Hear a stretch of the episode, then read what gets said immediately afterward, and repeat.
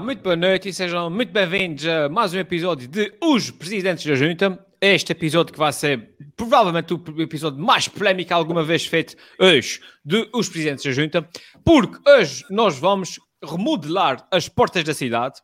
Eu não quero estragar a surpresa, mas vai ficar muito bonito.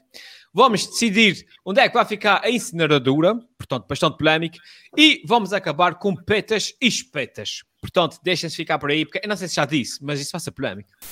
E se eu fosse presidente da junta, era o maior da freguesia. Por isso deixo essa pergunta: se fosse presidente da junta, o que é que fazia? E se eu fosse presidente da junta? No entretanto, como eu disse, estamos de volta depois de termos eh, feito uma pausa a semana passada, o que a gente sabe resulta em grandes motins pela, pela freguesia toda, pessoas internadas com uma depressão, uma coisa assim terrível, por isso a gente decidiu voltar essa semana. E, no entretanto, uh, os nossos uh, acompanhantes do costume, o nosso público já está a chegar. Uma boa noite aqui à, à Zita. Um boa noite ao Marcelo, que diz grande vídeo sobre os porcos. Alfimed, obrigado, obrigado. Foi o ponto alto da minha carreira. o ponto alto um da minha porco, carreira. boa noite aqui para, para o Marém. Uh, o Tiago diz, uh, vamos a isso, que ele dá cheio de pica, a gente já vai. A Ana Costa diz olá. O Nuno Rainha, sempre fiado, sempre presente também aqui. Um boa noite para o Nuno Rainha. E a Zita diz: Oh, eu fiquei muito, ela fiquei muito triste a semana passada, portanto, é uma, é uma das que, que, que procurei auxílio psicológico para tratar de, de, da nossa ausência. O Pedro, o Pedro Verdadeiro Vieira, nosso amigo, diz: Boas. Uh, e o Vitor diz: Carrega aí. Pronto, é o, o pessoal do costume. No entretanto, aqui os nossos uh, convidados já estão aqui também, os nossos uh, candidatos, aliás, prontos para começar, prontos para. Boa noite para guerrear pela liderança, acho que é o termo técnico, não é? Guerrear pela liderança da presidência. e uh, boa noite aqui para a Catarina, a Rosa, boa noite para o para a Adriana, para o Pedro, o Pedro Nascimento que manda um abraço da Venezuela, um abraço para a Venezuela, ali aponta mais, mais para a frente da freguesia. Uh, e é, começava já então aqui faz, com as promessas assim. da noite. Hã? Luís, oh, Luís, faz assim. Peraí. Vai, vai.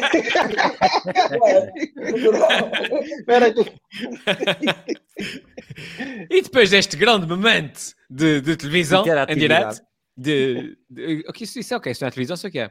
Dessa coisa que a gente faz. Essa coisa, Vamos então, dessa coisa. Vamos então começar com as promessas uh, da noite e vamos começar precisamente pelo Tiago Rosa.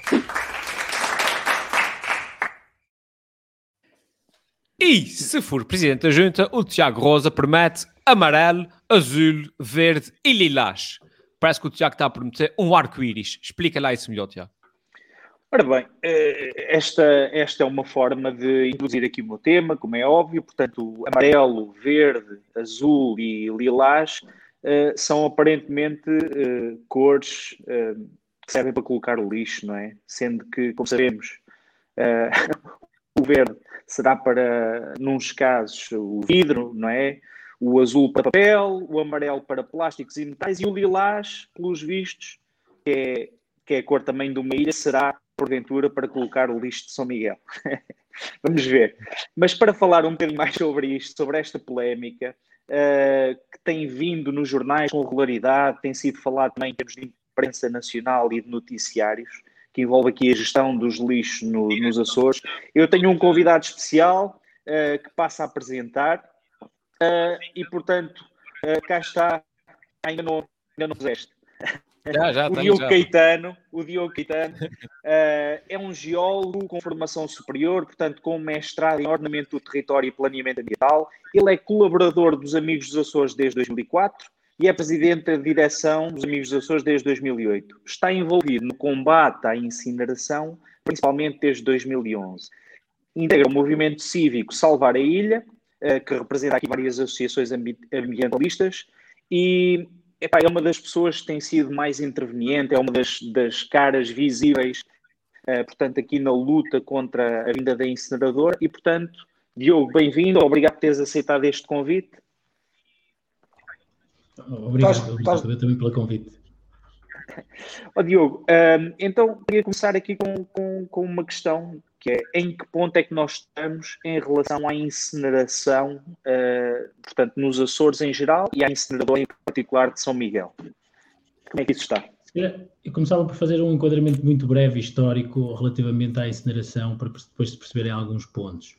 Uh, foi sempre, já, já talvez nas últimas duas décadas, foi muita, muitas vezes tentado pelos municípios aqui de São Miguel instalar uma incineradora, sendo que o governo muitas das vezes o recusou, e nomeadamente numa, numa recusa bastante expressiva que aconteceu em 2003, 2004 por essa altura, o governo recusou, de facto, a, a, o tratamento dos resíduos na ilha pelo, pelo, através da, da, da, incineração. No entanto, nunca houve uma desistência dos municípios relativamente a este assunto e, e passou a haver um certo consentimento da parte do governo, depois mais tarde, talvez em 2010, 2011, e, e de certa maneira, havendo aqui uma, uma, um grave problema de governança, no fundo, onde acabamos por eh, ter, de certa forma, uma permissividade relativamente à incineração da parte do governo, ehm, mas uma permissividade que acaba por não ter, portanto, o governo não tem aqui, já que estamos nas freguesias, não tem mão nas freguesias.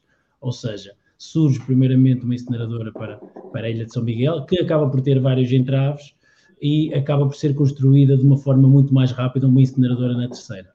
E, eh, e eh, portanto, nós achando que nunca deveria ter sido uh, também construída uma incineradora na terceira, efetivamente ela foi construída, uh, porque na terceira também não foi contestada, e entretanto foi, foi, foi, foi uh, essa construção da incineradora foi com o sentido inicial de servir oito, sete ilhas, ou sete ilhas é o que está a servir neste momento todas, exceto São Miguel, portanto é uma, é uma incineradora que está a tratar os, uh, os, resíduos da ilha terceira e também das restantes ilhas que estão para lá a enviar o seu refúgio. E quando vos falar em refúgio, são os restos, digamos, dos resíduos que não podem ser valorizados, não podem ser hum, já não podem ser reciclados, portanto, e o restante são os resíduos que não têm já valor para serem utilizados. Portanto, a terceira, digamos, ultrapassou o São Miguel, de certa forma, e, e, e entretanto, São Miguel é o maior local em termos de produção de resíduos, porque é também o tem maior,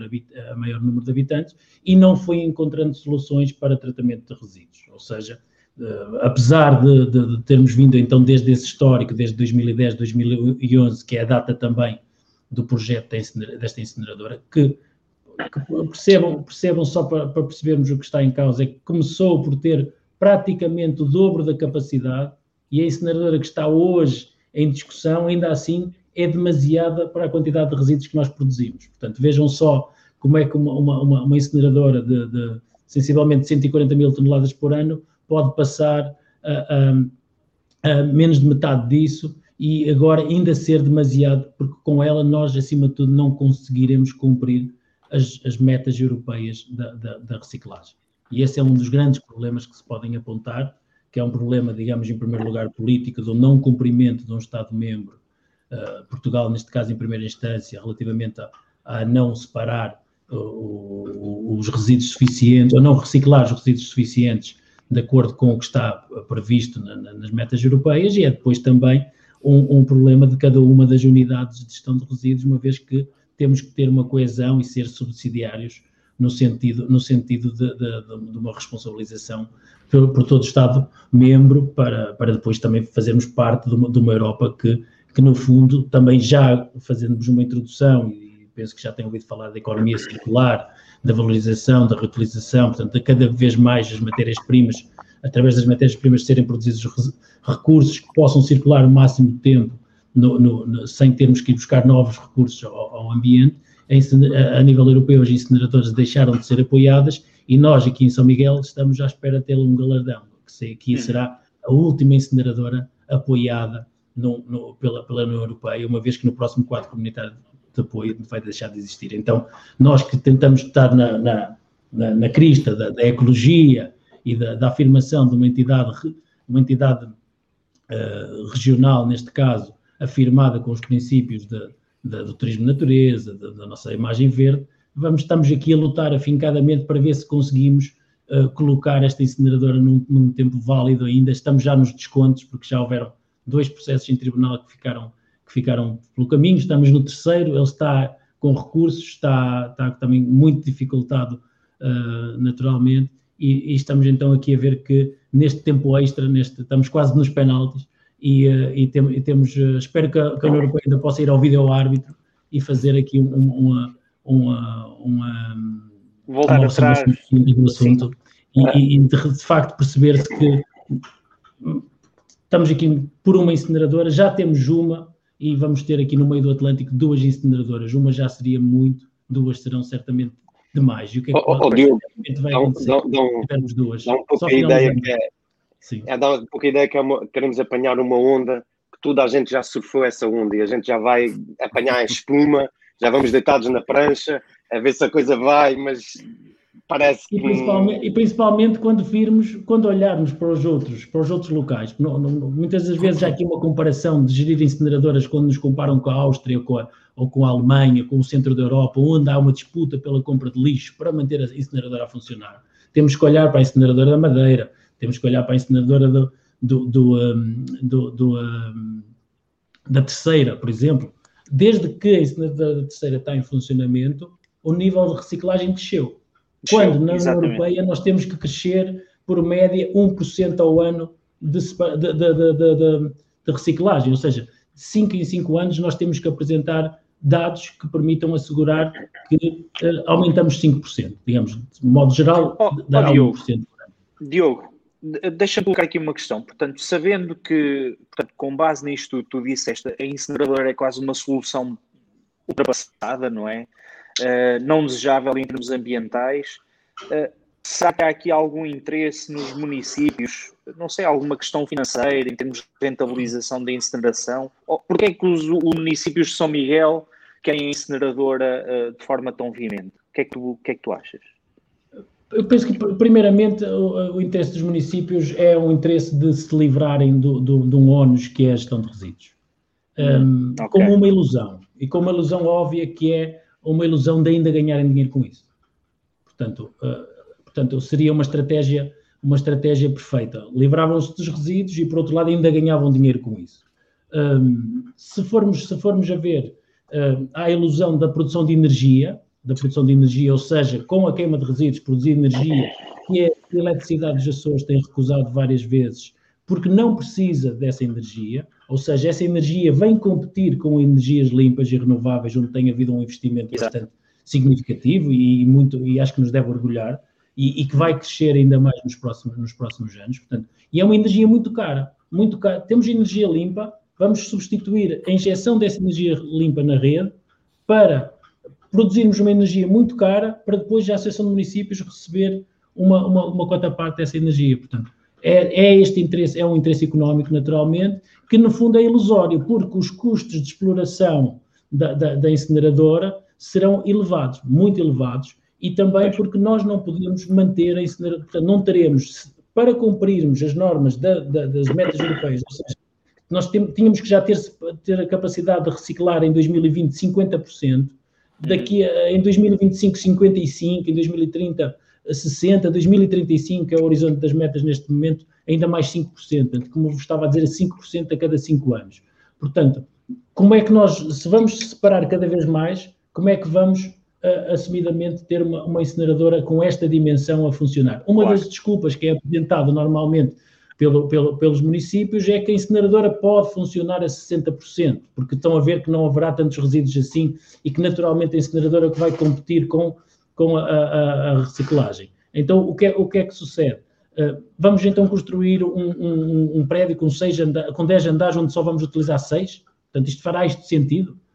No fundo, depois, por outro lado, existe um financiamento que está garantido, uh, um financiamento de instalação da incineradora, que tem um, uma parte muito significativa de, de investimento do programa que é o POSEUR, que é um programa europeu, daí ser possivelmente a última incineradora apoiada na Europa, mas o custo de manutenção que vai ficar aqui para décadas será nosso e que será muito elevado e teremos Exato. certamente uma, uma, uma, central subdimensionada e que ao mesmo tempo vai, sub, vai sobredimensionar também a da, da, da, terceira que tem tido problemas muito grandes de funcionamento uhum. porque não há resíduos suficientes a reciclagem tem baixado e ainda assim ainda está neste momento a retirar resíduos das, oh, do aterro, ou seja, estão a utilizar... Pois, estão, estão, estão, a receber resíduos também sete ilhas neste momento, não é? estão a receber resíduos das sete ilhas. Portanto, o, o que é curioso é que a incineradora da terceira tem sido, tem, a própria entidade que gera, que é a Teram, que é uma intermunicipal eh, entre os dois municípios, já manifestou várias vezes interesse em receber os resíduos de São Miguel. No entanto, em entrevista recente, o presidente da, da Associação de da, da Musami, da, da, da, da, digamos, da empresa municipal para a finalidade, um, afirma que nunca houve nenhum contacto com, formal com a Teram. Portanto, eu queria dizer também um pouco, se o governo, de certa maneira, foi permissivo com este, com este, com este uhum. surgimento, por outro lado, não tem mão nas freguesias, não tem mão nos municípios e, e, acaba por não consertar uma questão não que é de todos. Pois. Uhum. Ó oh, oh, Diogo, só para terminar, uh... e depois passo a palavra aqui aos meus colegas. Uh, desculpa, Helder, só para, para lançar isto. Sim, sim, sim. Portanto, havendo já um incinerador na terceira, parecia uma boa solução realmente reunir-se lá, uh, digamos, a, a, incineração dos resíduos também de São Miguel, não é? Ou seja, eles mandavam para cá o Valquírio, nós mandávamos para lá resíduos, não é? Acho que era justo. Essa piada é contrário. A senhora tem enviado coisas tão boas para São Miguel. Compensava, e, compensava. Não, não, não, não, sou candidato. Não, é? não eu, penso, eu penso que o Valkyrie, o Valkyrie tem uma solução melhor. Uma vez, se houvesse este, este portanto, este uh, transporte de resíduos, ele de vez em quando podia aproveitar a boleia e ir à terceira é! é bom ter passagens a 60 euros, pá, não preciso disso. Paguei, paguei. Entretanto, o nosso, o nosso público está aqui a, a, colocar algumas questões, mas eu penso que estão a ser respondidas, estão a ser respondidas. Uh, ao longo da conversa. É, o, aqui o Manuel Rezende pede para explicar de uma forma simples o que é uma incineradora. Aqui o Ivo Costa pergunta se será viável enviar os resíduos uh, para outras ilhas. Penso que já, já falamos, já falamos um pouco sobre isso. Uh, o, o, Pedro Vieira diz sendo uma incineradora tão obsoleta, qual seria a melhor solução? Tendo recebido uma resposta do Filipe Tavares, que disse maximizar a recolha seletiva e o tratamento mecânico e biológico. Uh, e, portanto, tem, tem, o pessoal está a fazer perguntas e, e, e anotou colocá-las, portanto, estamos aqui a, a falar sobre elas. Valkyrie, Alguma questão? Olha, eu tenho aqui várias perguntas para o nosso convidado. Em primeiro lugar, eu gostava que ele mostrasse um pouco a sua casa para a gente ver se ele é limpinho ou não. Eu coloco mostrar aí para ver a tua casa.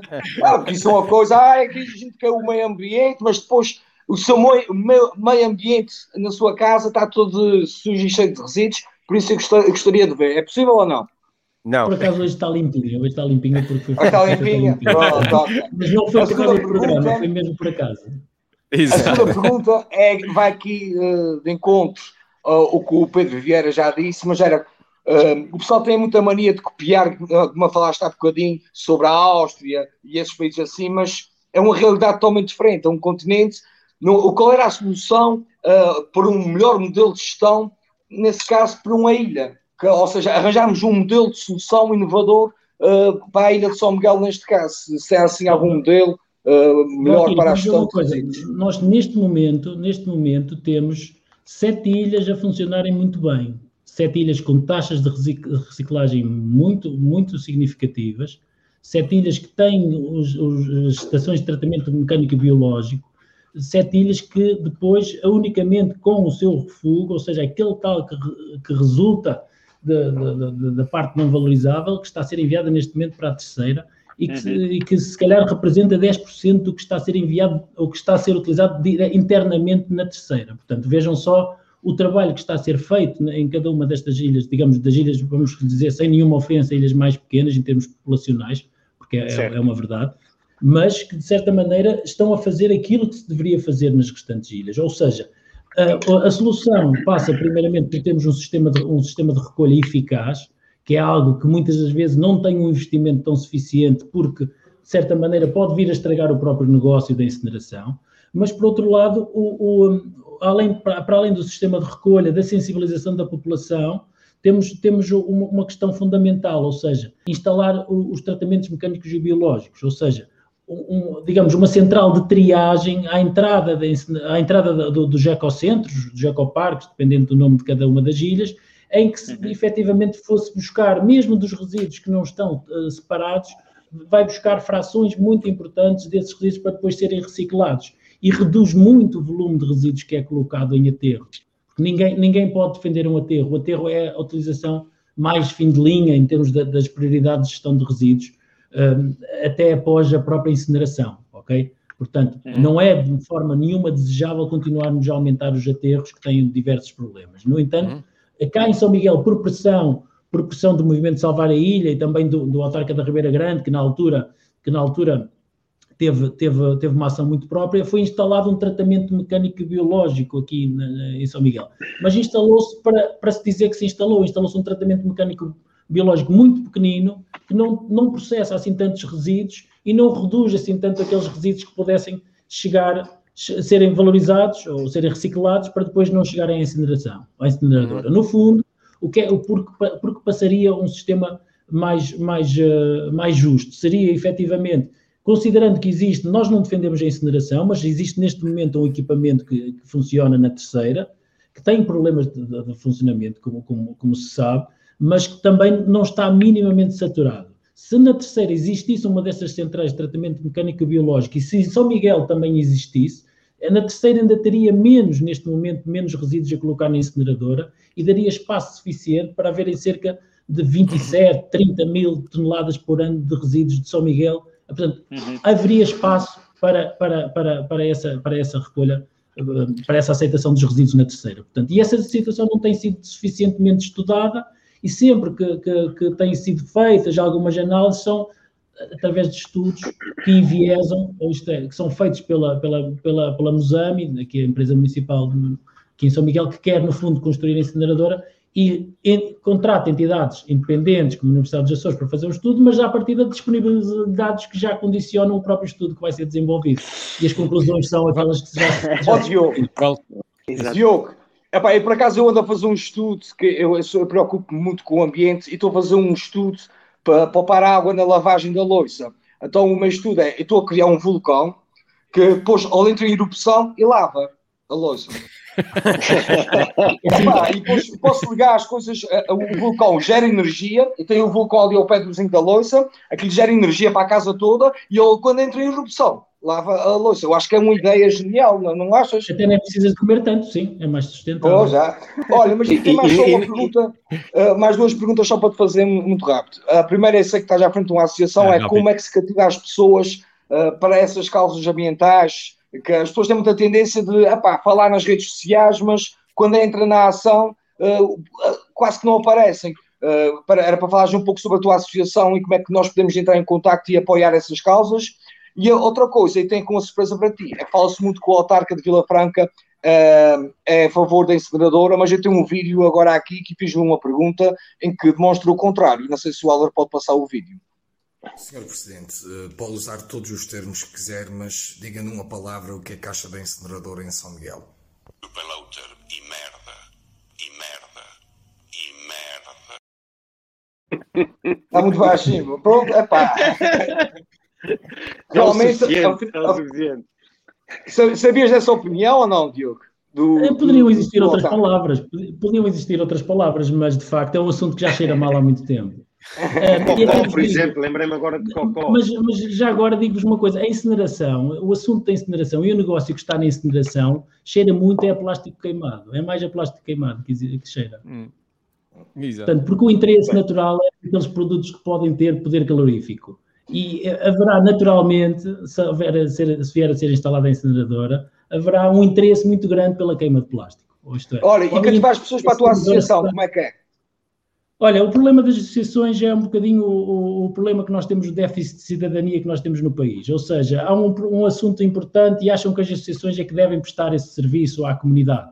Uh, mas depois disporem-se e darem a sua cara ou darem a sua energia, uh, e nem estou a falar em darem dinheiro, portanto, não estou a falar de questões de suporte financeiro, estou a dizer despenderem um dia para fazer uma atividade, para darem a cara por, um, por, um, por uma causa, uh, principalmente num meio como o nosso, onde temos medo de represálias é, é, é difícil, é difícil. Uhum. Não, não, não, por vezes é preciso ganhar alguma coragem para termos, para, para podermos enfrentar determinados assuntos e termos a convicção daqueles assuntos que defendemos, que nem sempre, nem sempre é, é, é fácil ceder, não ceder a pressões de tentarmos, de tentarmos uh, defender aquilo que, que, entendemos que é justo. Mas, de facto, se entendermos que é justo, será muito mais fácil aguentarmos essas pressões. Uhum. Muitas das João. vezes, quando há algum assunto uh, fraturante, eu tento fazer uma pausa e penso, mas isto está correto? Estou a defender o que está correto? Então, se está correto, não estou importado com as críticas.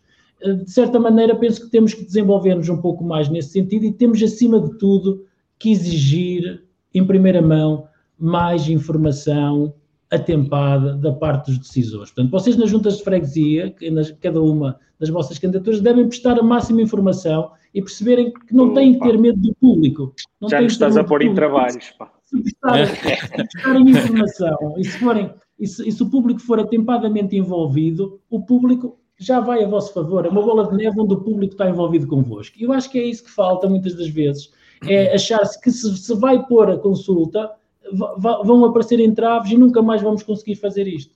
Vamos ver os modelos de, de, de participação pública dos países nórdicos e, em vez de estarmos a falar de informação pública ou, ou, ou, de discussão pública, estamos a falar de cooperação, envolvimento, capacitação, uhum.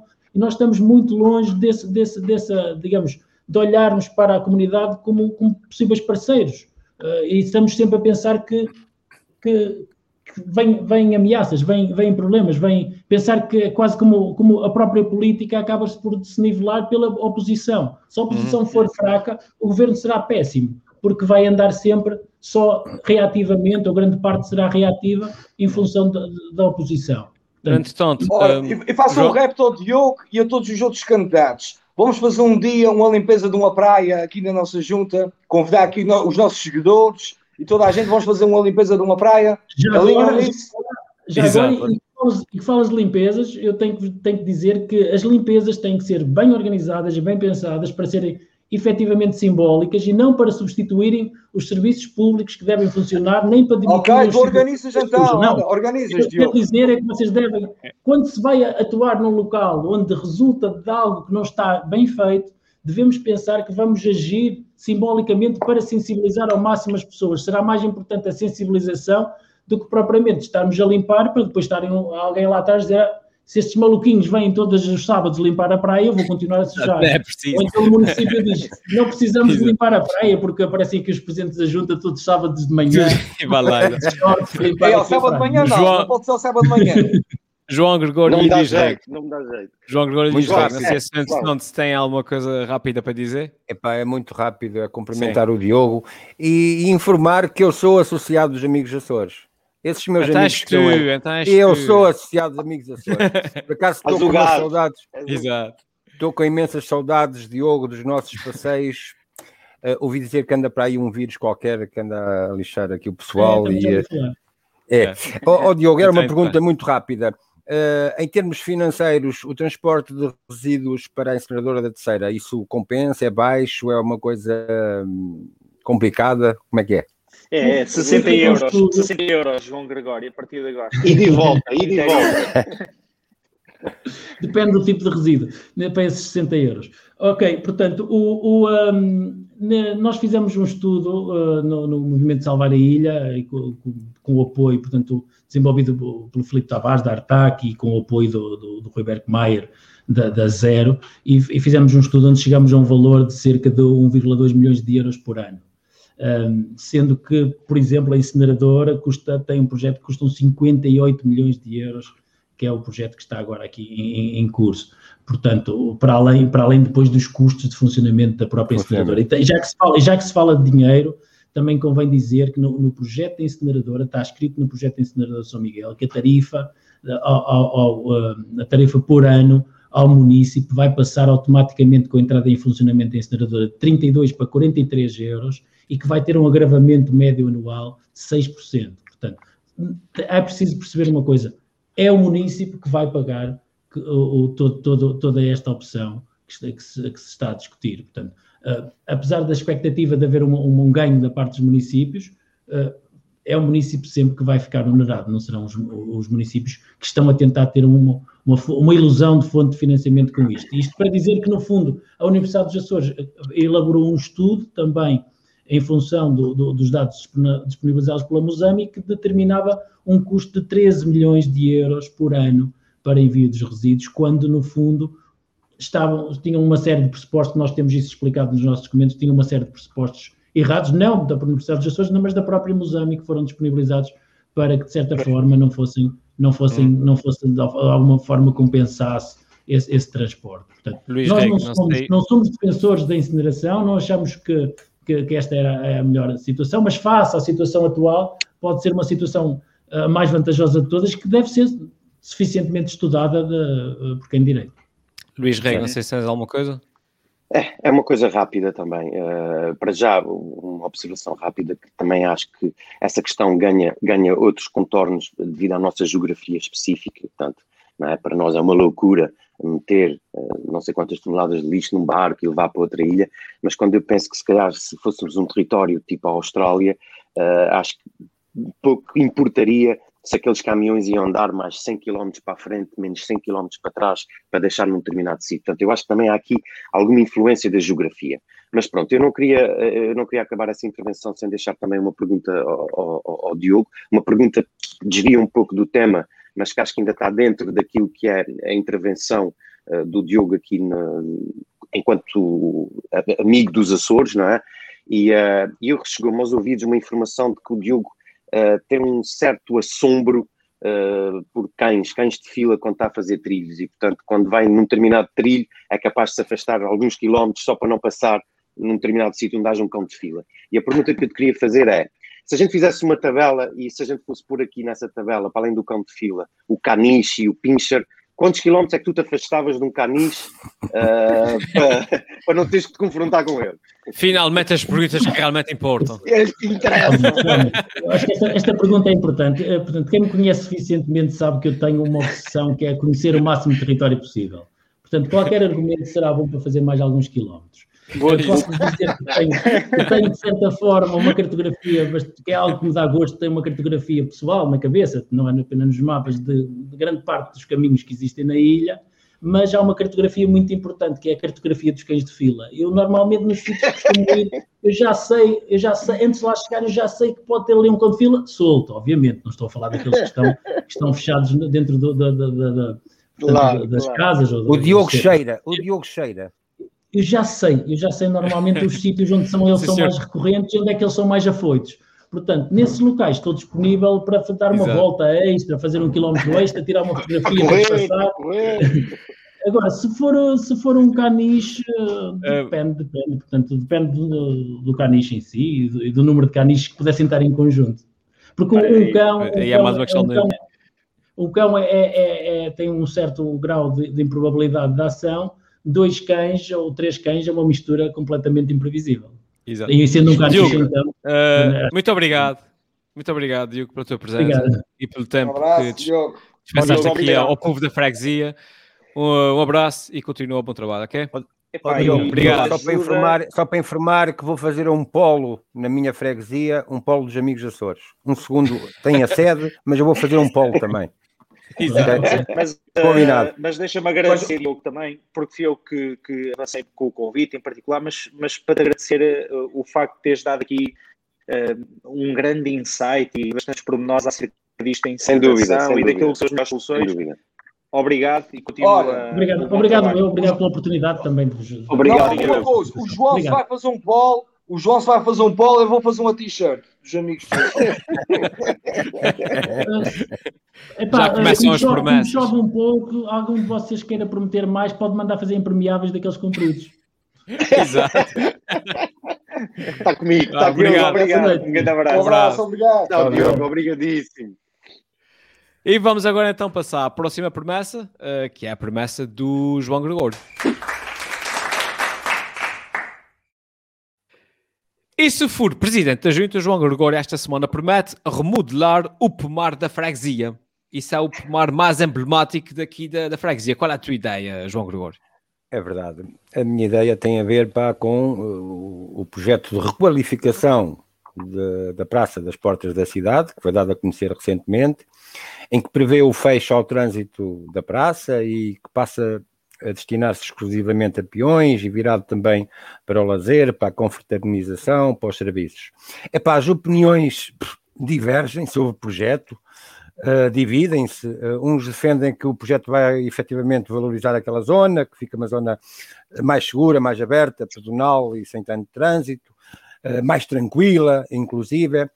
A restauração parece apoiar, porque as pessoas passam por ali mais tempo e, portanto, vão à restauração, embora haja também outros comerciantes da Baixa da cidade que consideram que mais fecho de zonas de ao trânsito vai afastar as pessoas da cidade.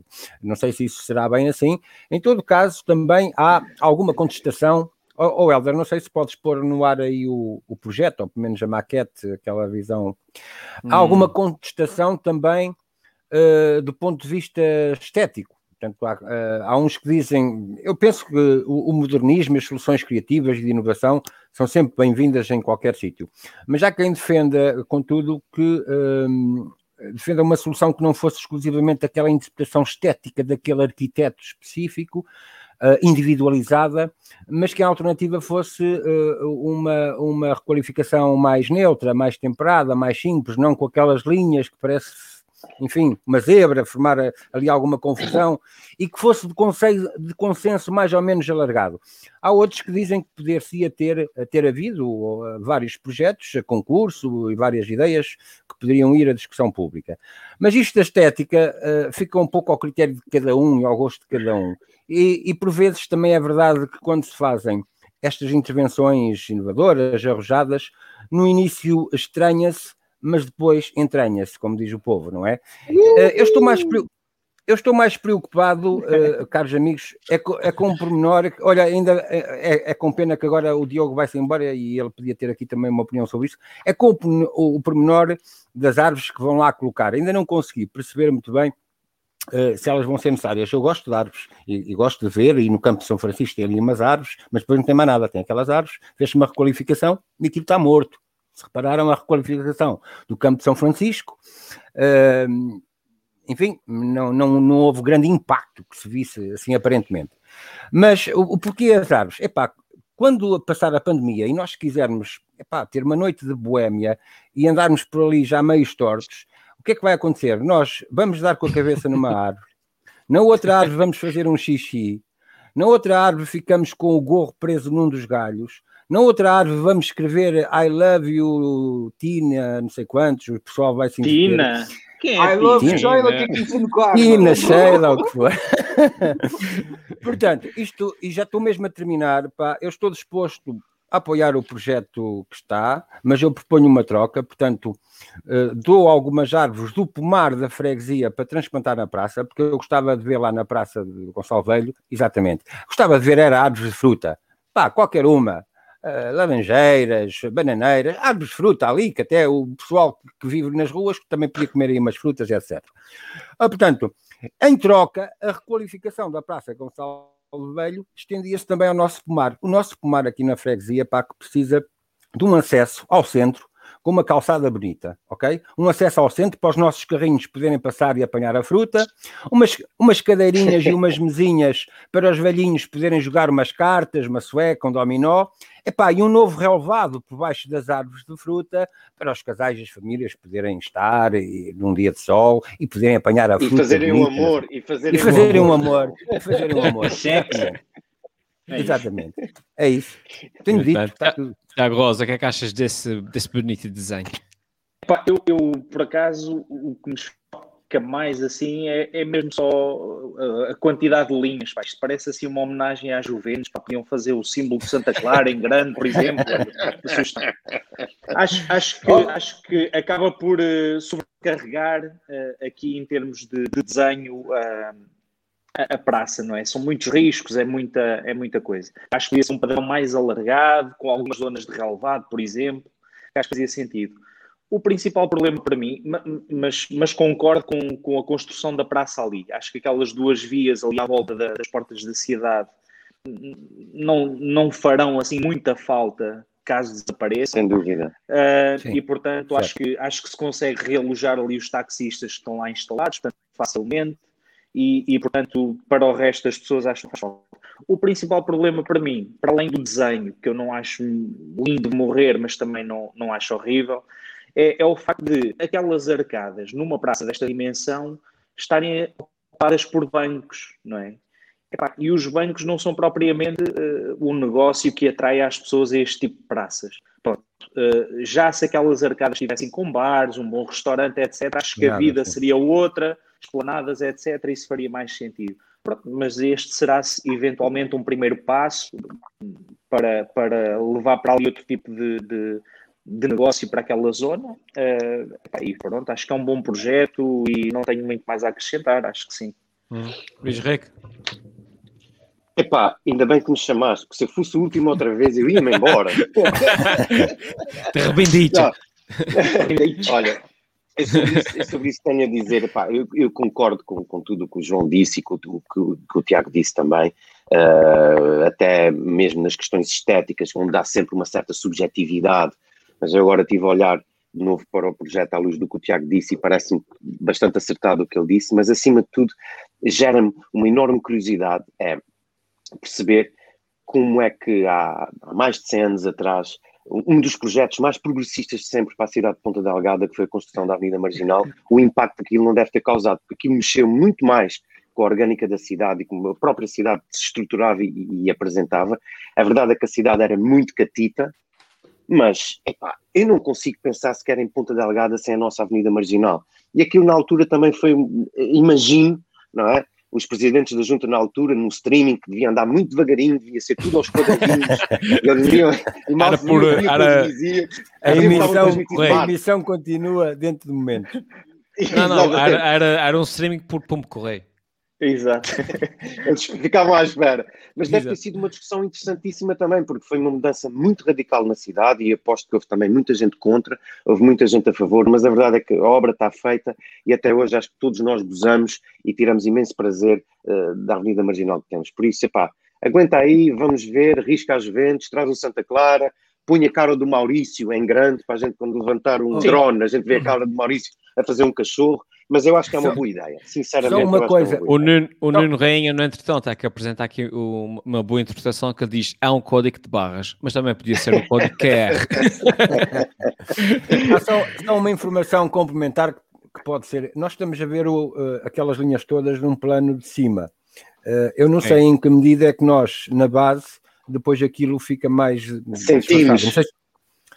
Claro. Era, tens razão. Era só isso. Tens razão. Tens razão. Valkyrie. Olha, mantém ali já as portas da cidade e construía também as janelas para o mar. Mas era sem parede, era mesmo falar com um arquiteto e fazer uma obra inovadora de três janelas assim viradas para o mar. Em que as pessoas podiam meter a cabeça, não tinha Só paredes, três. não tinha nada. Epá, isso tinha que ser algo inovador, mas acho que ia atrair. Mas tipo, tipo um glory hole. O quê? Tipo glory hole, aquelas cenas do Red Light District, aqueles ah, não, não, não. Não, era, não era isso. Mas oh, olha, Tiago, eu, ficaste, concordo, ficaste eu concordo uh, totalmente com uh, aquela, aquela praça uh, fechada. Acho que não é necessário ter. Epá, e até é interessante. Estavam aqui a falar dos restaurantes e essas coisas. Pá, mas mesmo tipo alguma loja, assim, por exemplo, tu imaginar, basta aquelas arcadas, uma loja ali como a Zara ou a Primac, que aquilo atraía pessoas para o centro da cidade as pessoas podem pensar, ah, pá, isso vai trazer uh, uh, comércio uh, aqui ao comércio tradicional. Eu acho que não podia ser uma mais-valia. Fazia com que as pessoas, que é uma loja conhecida, fossem ao centro da cidade e que depois pudessem passar para as outras lojas. Ali com uns barzinhos, uns restaurantes bons, bonitos, acho que ficava uma praça espetacular. Realmente na estética da calçada, acho que precisava de, ver, de haver ali algumas mudanças. Mas de resto, acho cinco estrelas. Muito bem. Concluída então uh, esta promessa, vamos passar à próxima promessa, que é a promessa do Luís Reque, que não é o último.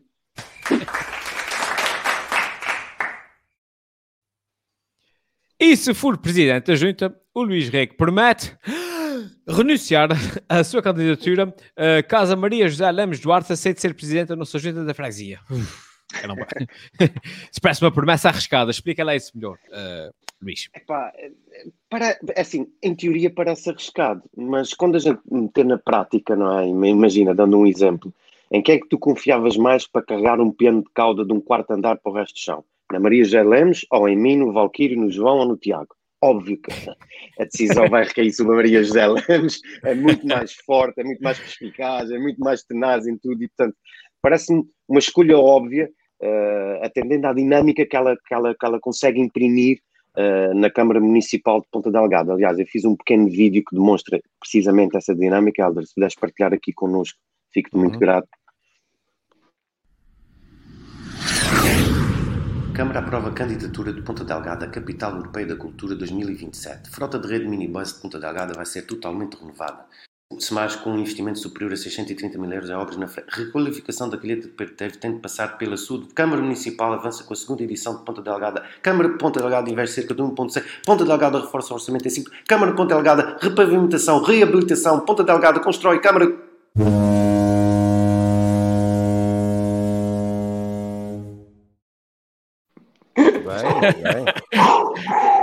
Respira. Respira, respira. Exato. Respira. do corpo, tive quase, tive quase a morrer para fazer isto. Uh, mas, mas, prova, e atenção, gostava de dizer que isto é, isto foi uma coletânea dos últimos 30 dias uh, de comunicação da Câmara Municipal, da qual desses 30 dias eu escolhi apenas alguns. Portanto, isto está aqui um manancial de propostas e de iniciativas e de, de proatividade, de empreendedorismo que eu acho que é completamente fora do normal. Eu acho isso uma coisa boa, mas por outro lado uh, também se levanta sempre aquela, aquela dúvida que é uh, depressa e bem não há quem, nem eu a tentar ler uh, os títulos das, das notícias.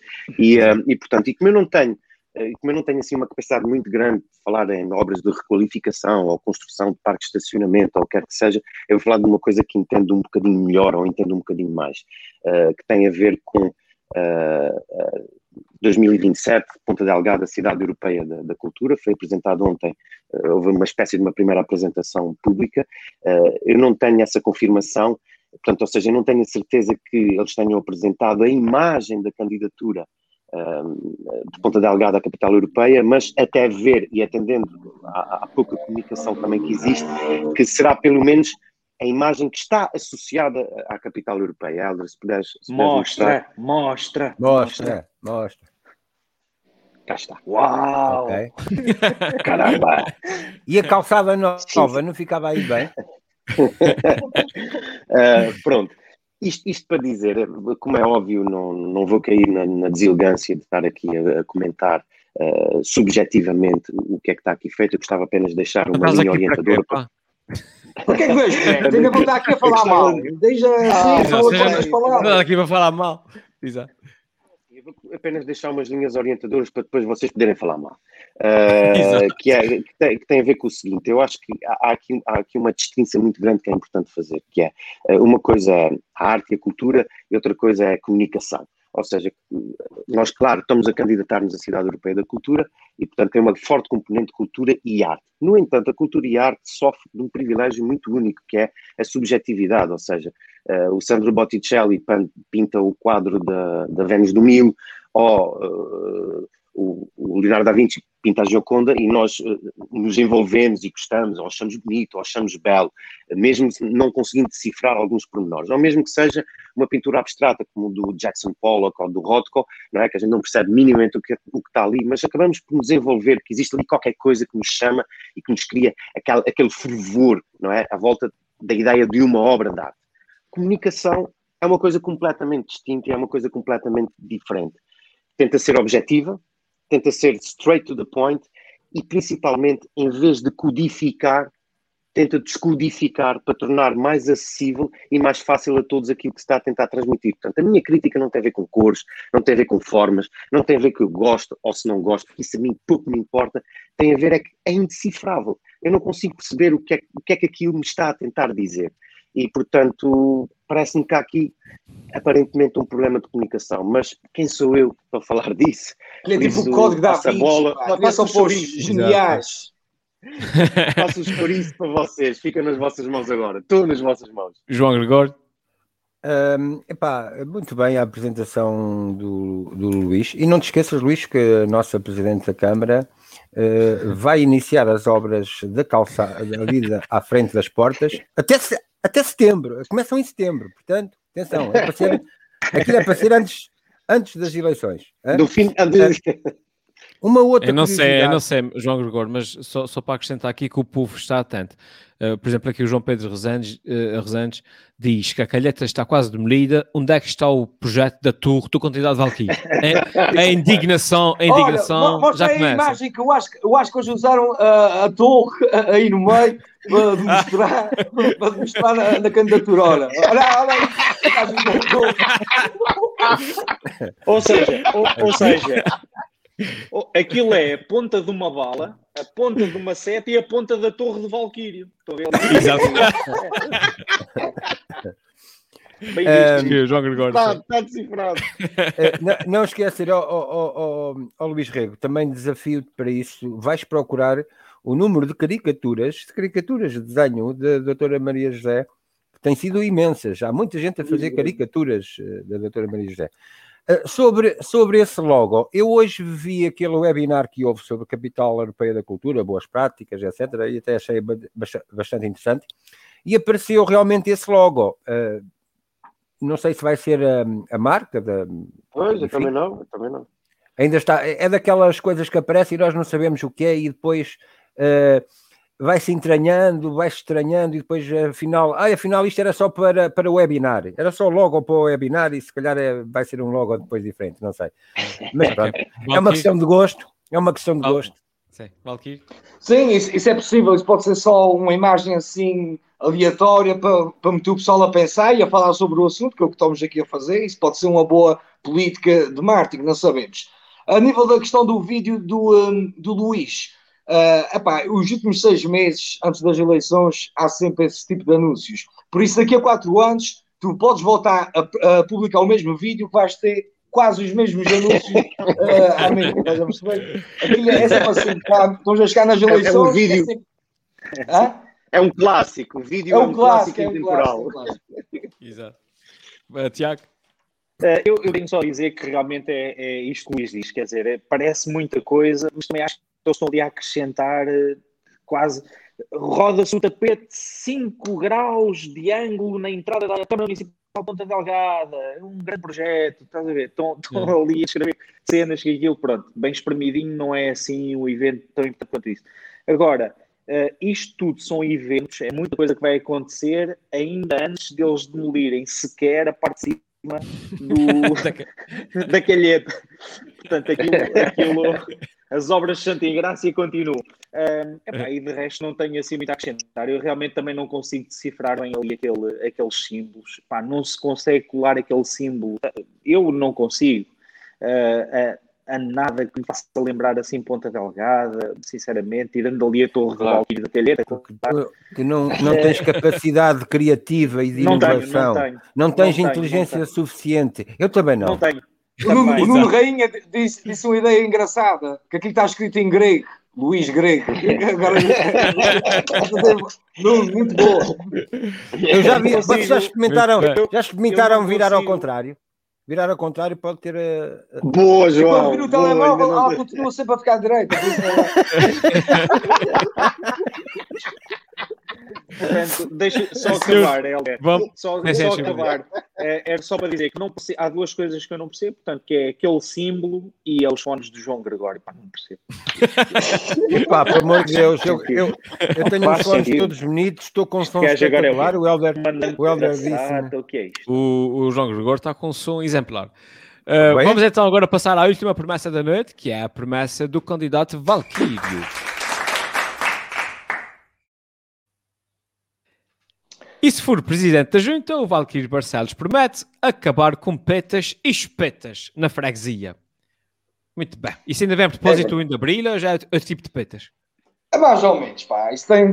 Olha, eu primeiro, eu primeiro queria deixar aqui para os fregueses, para poderem fazer nos, nos comentários, as maiores petas que já ouviram ou que tenham, que, que, que tenham ouvido agora nos últimos tempos, a nível político, de, de amigos, ou, ou estão aquelas peitas que já pegaram. Podem falar aí nos comentários que depois, no fim do programa, eu quero ver. Pronto, acabar com as, com as peitas, epá, olha, a semana passada não houve programa, foi no dia de peitas, e nós somos uns presidentes, uns candidatos a presidentes de junta pela verdade, por isso não, não podíamos estar a fazer um programa no dia de peitas. Mas eu vou falar aqui de algumas peitas que durante este último ano eu ouço e que realmente na freguesia não pode, não pode acontecer. Olha, por exemplo, a primeira peta é a aplicação Stay Away Covid é um sucesso. Vocês já repararam que nunca mais ninguém ouviu falar naquela aplicação que o governo usou de bandeira, que era um sucesso, um espetáculo, toda a gente tinha que fazer, queriam decidir até se era para ser obrigado ou não. A verdade é que essa, acho que já ninguém usa essa aplicação e essa aplicação não resultou. Outra peta é: os empresários estão satisfeitos com as novas medidas das passagens a 60 euros. Isso está relacionado com uma notícia que, que eu vi, que eu vi no, no jornal, em que os, os, empresários estão todos preocupados porque vai acabar aquele programa do Açores, uh, Viver Açores, uh, que o governo resolveu acabar, que vai entrar agora as, as, as, as passagens. Epá, eu fico às vezes preocupado com essa gente. Ou seja, temos aqui uma, uma medida que eu acho que vai ser espetacular, impulsionadora do, do turismo uh, local interilhas, e os empresários nunca ficam satisfeitos. Eu não sei o que é que eles querem mais, querem que o, que o pessoal, que o governo uh, lhes pague também, pague aos turistas os jantares, uh, ofereça os carros de, de, de aluguer. Epá, eu acho que é a melhor medida que pode acontecer, é passagens baratas. Eu, eu dizia isso muito na, na, na altura, há 10 anos atrás, quando pensava-se uh, trazer uh, as low cost cá para os Açores e muita gente dizia: é pá, é melhor não, porque as, as low cost vai trazer é o turista pobre. E dizia sempre: não, as low cost, todo o turista tem o seu orçamento para viagem e o turista low cost que anda na, na, nas low cost é aquele turista que prefere gastar menos nas passagens para gastar mais no local. Epá, e penso que isso é uma medida espetacular para os próprios açorianos poderem conhecer as outras, as outras ilhas. Uh, e também estou aqui com pouco tempo. Outra das, das peitas que ouvimos muito, uh, principalmente nas juntas de freguesia, é eu vou arranjar a tua canada no, na, na, na, se ganhares nos próximos três anos. Isso também é daquelas peitas que nós estamos sempre acostumados Mítica. a ouvir uh, em tudo. Epá, a nível dos peitas, que é uma coisa que também quero acabar, que temos aqui o Sócrates, que para mim é o melhor a pregar peitas. O Sócrates é um gajo que pregou as melhores peitas e as maiores peitas aos portugueses que amanhã vai saber se vai a julgamento ou não. Epá, e para terem noção, o Sócrates e os seus amigos lesaram o Estado português em 58 milhões de euros. Ah, Bem, foi uma, uma bala preta. Mas não pensam só que há Sócrates lá, lá fora no continente. Também há Sócrates cá na nossa freguesia. São Sócrates em que o quintal é mais pequenino, as coisinhas são mais pequeninas, mas depois, há 20 anos atrás, ouvia-se em Castelo Branco os locais a falar do Sócrates, que fazia esses negócios assim matreiros. Hoje em dia já se conhece que ele depois começou a crescer e a sua quinta aumentou, que foi para todo o Portugal. Mas nos locais mais pequenos, ou nas freguesias mais pequenas, também há muitos Sócrates que também que eu quero acabar aqui na freguesia. Hum. João Gregório. Epá, eu só tenho uma coisa a dizer. A grande peta aqui deste nosso programa é o Valquírio. Reparem a temática que hoje. Temáticas tão importantes sobre o ambiente, sobre a qualificação da nossa cidade, sobre a, a, a produção da doutora, da nossa da presidente, e ele vem com esta temática. Epá, não tenho mais nada a dizer.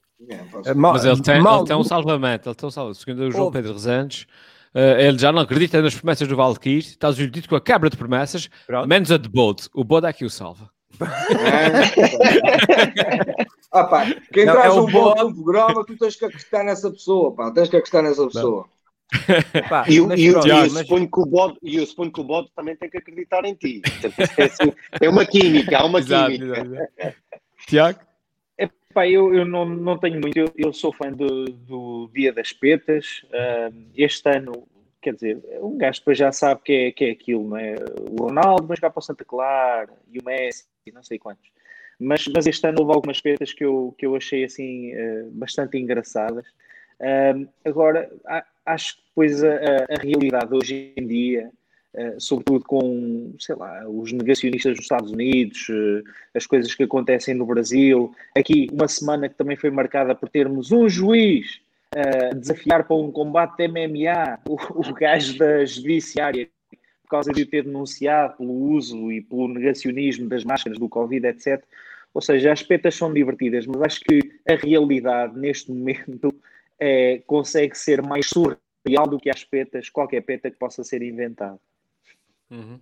Luís Rei? Oh, oh Helder, podes mostrar o, o comentário da, daquele senhor que publicou, do, que falou do bot? É porque no início da minha promessa eu pedi aos, um, aos fregueses para poderem comentar as maiores peitas. Ou seja, o que ele está a dizer, não acredito nas promessas do candidato Valkyrie, ele está a dizer uma peta, pá! Ah, ah, ah, e aquilo que eu disse, e aquilo que eu disse sobre o Valkyrie também é uma peta. Também é uma peta, também. Porque eu até lhe ofereci um ovo Kinder em direto, pá. Passou nas televisões CNN e tudo mais. Luís Olha, eu queria dizer também, já agora partilhando aqui na ideia da brincadeira e de petas, eu não sei se vocês viram, mas há um, há um blog interessante que é chamado Zorian Torper, uh, que é feito por um senhor chamado Luís Bastos, e ele tentou pregar uma peta no dia 1 de Abril, que eu achei muita graça, porque pelo menos eu li, eu li o escrito até 60%, 70% sem desconfiar, e ele falava numa possível demolição, vocês imaginem, falava numa possível demolição da Torre do Solmar, do edifício Solmar, havia assim uma série de razões e tal, e, e eu fui ali, manjei, mamei, mamei, comi, comi, comi, de repente chegou um ponto, epá, isso é peta, meu. Mas até lá foi muito bem construído e que eu acho que tem mais graça aquelas coisas, só, só para a tecnicalidade da mentira, acho que tem muito mais graça aquelas coisas que aparentemente parecem verossímeis e depois a determinado momento a gente percebe, porra, do que aquela coisa que o Tiago estava a dizer, pronto, o Cristiano Ronaldo veio para o Santa Clara, yeah, meu, é, yeah, yeah. não tem graça. Não tem Queria, graça. queria o Cristiano Ronaldo.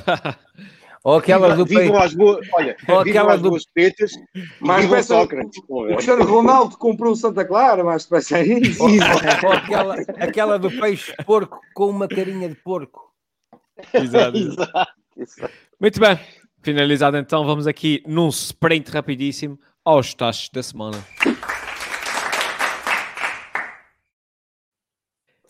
E esta semana o Tiago Rosa quer dar um tacho ao Jorge Coelho? Uh, epá, eu estava a dar isso como sugestão. Ah, desculpa, desculpa, é, o, autocorrecto, o autocorrecto. Cada um traz. Mas, já agora.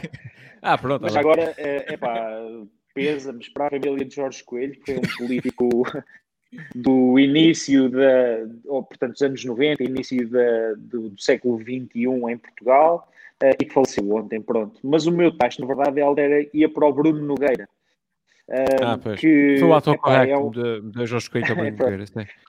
é, eu tinha posto uh, o, o, o Tacho rapidamente vai para o Bruno Nogueira, um humorista reconhecido a nível mundial, fez ultimamente diretos no, no Instagram durante a pandemia, como é que o bicho se move, penso que é assim o nome, e que vai estrear uh, este fim de semana na SIC uh, um novo programa, princípio, meio e fim, epá, promete, promete coisas muito interessantes, até porque tem uma componente de improviso que acho que vale, vale a pena ver. E portanto, grandes uhum. expectativas. Bruno Nogueira, estás desta semana.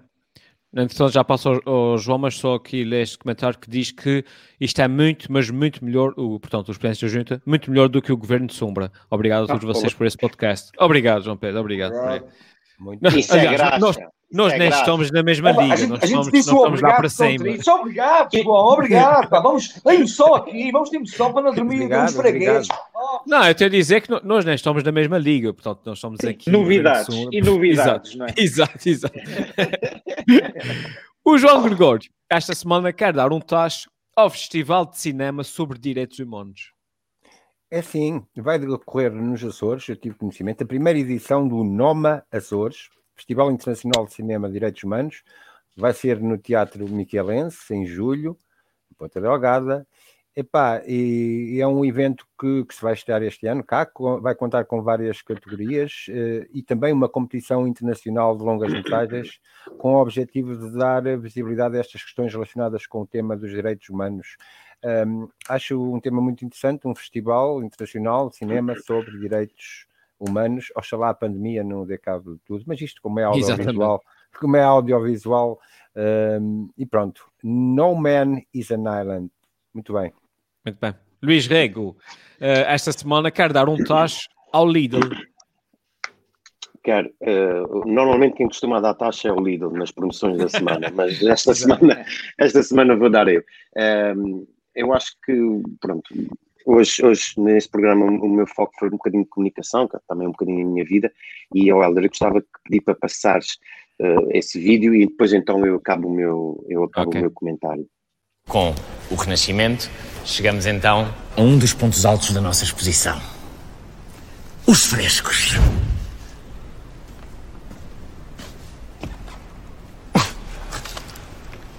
Frescos? Estavam aqui ontem.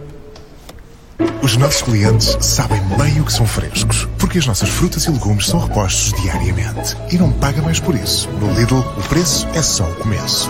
Lidl, mais para si. Pronto, amigos, isto é, isto é uma campanha feita por uma agência chamada O Escritório, uh, do Nuno Jerónimo, e eu gostava só de dizer, sim, isto é comunicação. Limpa, pura, depurada, objetiva, com graça, criativa e original. Ponto. Isto é comunicação. Reparem como ele se dá o trabalho. Ele, ele, gasta, ele gasta quase 15 segundos, ou gasta quase metade do seu tempo, com medo dos energúmenos que não possam saber o que é um fresco, ele gasta Exato. 15 segundos para explicar o que é um fresco. Para depois o gajo de entrar com os estados e dizer fresco. Piada, Porra, isso não é fresco mesmo. Fresco é a merda do. Portanto, uh, isto é brilhante, é genial, é feito em português e eu realmente gostava de atribuir o taxa ao Lidl porque eu acho que nunca vi nenhum uh, empresa do setor da distribuição, nomeadamente supermercado, a comunicar de uma forma tão genial e tão brilhante. É obrigado, Luís Jerónimo, obrigado, é Escritório, obrigado, Lidl também. Isso é porque não viste os vídeos que o Helder fez para o continente. Lá está, Governo de Sombra, Presidência da Junta, O Filipe Tavares é que deu aqui uma ideia boa, quero fala da Lila, Lila, Lila, fala da Lila, fala da Lila, Lila. O gajo saísse assim, é, é, é que era genial. Fala da Lila, Lila, Lila, fala da Lila. Vou-vos dizer Olha, uma coisa, se o Nuno Jerónimo vir isso, daqui a uma semana está no ar. Está no ar e está aqui gravado. Uh, e o Valkyrie, esta semana, quer dar um tacho ao Pacheco da Amorim. Eu sei, mas antes, antes disso, lembrando dessa música, e por acaso eu tinha uma amiga minha que era, chama-se Dalila, e, e pá, ainda posso cantar essa música com, ao pé dela. Fala Dalila, Lila, Lila, fala Dalila.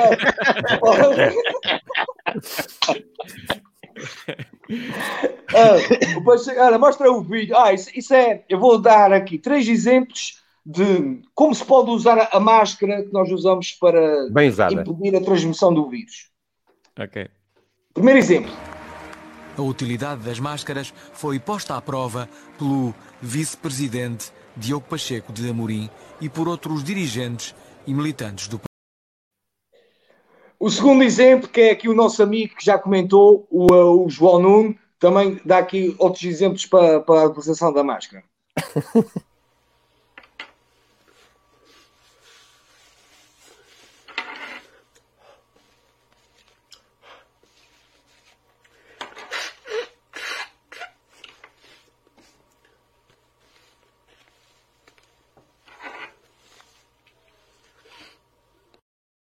O mais interessante é que já vi várias pessoas a fazerem isso.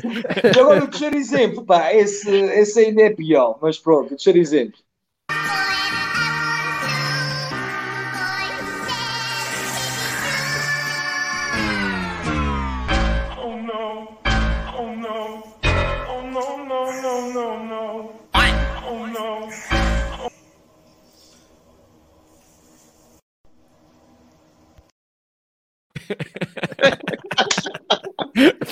Não. Por isso, o Pacheco Amorim deu aqui um exemplo em que ele não ofereceu um tacho para a freguesia para ele dar mais exemplos desses. Diria que foi uma limpeza. Foi. Muito bem, muito olha, bem. Não foi, olha, e aqui, aqui não era o ovo Kinder do, uh, do, do João Exato. Cumpriu a sua Foi por causa do ovo Kinder que tiveste que ir à casa de banho. Exato. Ah, não, está aqui em Muito bem. Ficamos assim então esta semana uh, um, feitas as promessas e entregues os tos. Vamos agora à parte que o povo, o povo quer saber, que é uh, quem é que está à frente das sondagens. O João, o João não deu o tos, pois não? Dei. É, dei, dei, foi o primeiro. Festival de Cinema que vai decorrer em julho. Ah, é, é tão banal que. Sou para proibido humanos direitos. Exato. Uh, entretanto, as sondagens, exatamente. Uh, e posso dizer que depois de consultar aqui os algoritmos uh, das nossas sondagens, esta semana quem está à frente uh, aqui da corrida, quem está à frente das sondagens Obrigado. é, exato, Obrigado. é o desenho aqui de, de, para, para as portas da cidade, mas com, a, com as sugestões dos nossos candidatos. Muito bem. Cá está. Quinta-feira.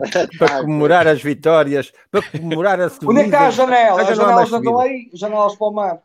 É pá, é, o Photoshop não trabalha assim tão depressa. Consegui.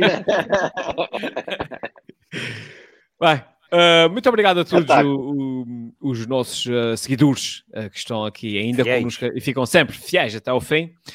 obrigado aos nossos candidatos pelas suas promessas sempre pertinentes, sempre pertinentes e que vão mudar aqui o futuro da nossa freguesia. Da nossa parte está tudo. Até para a semana. Fiquem bem. Não se esqueçam de voltar para a semana, porque para a semana vai ser polémico para caramba. Ok? Tchau. Obrigado, Diogo. E se eu fosse presidente da junta, era o maior da freguesia. Por isso deixo essa pergunta: se fosse presidente da junta, o que é que fazia? E se eu fosse presidente da junta?